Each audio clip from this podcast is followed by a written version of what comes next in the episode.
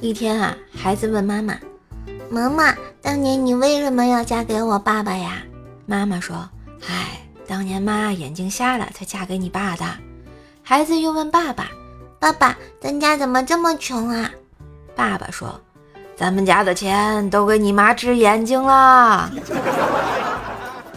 没毛病。对面那个男孩啊，经常站在阳台上，穿着白色的毛衣，阳光照在他脸上，挺好看的。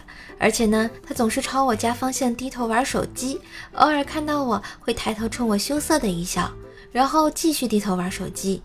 过了几天，我终于明白了，原来他是在蹭我们家无线网呀。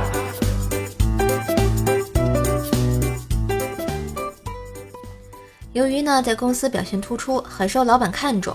老板在知道我单身后，就把他小姨子介绍给我了。没多久，小姨子就怀孕了。无奈之下，我只好把老板小姨子给娶了。五个月后，生下了儿子。今天下班回家后，看到老婆辅导儿子一遍又一遍，他还是不会。我正要亲自上阵，老婆忍不住用手戳了一下儿子的头。儿子抬起头，一脸天真的问：“妈妈，你为什么戳我头？”老婆叹了一口气说：“儿子，我是为你点赞呀。”这，嘿，今日份段子就播到这里啦！我是段子搬运工瘦瘦呀。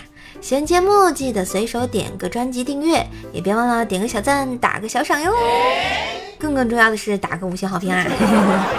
点击射手的头像呢，可以进入到我的主页，上有一张段子专辑啊，奏奈讲笑话啊，是一张天津话专辑，是新开的啊，赶紧订阅吧。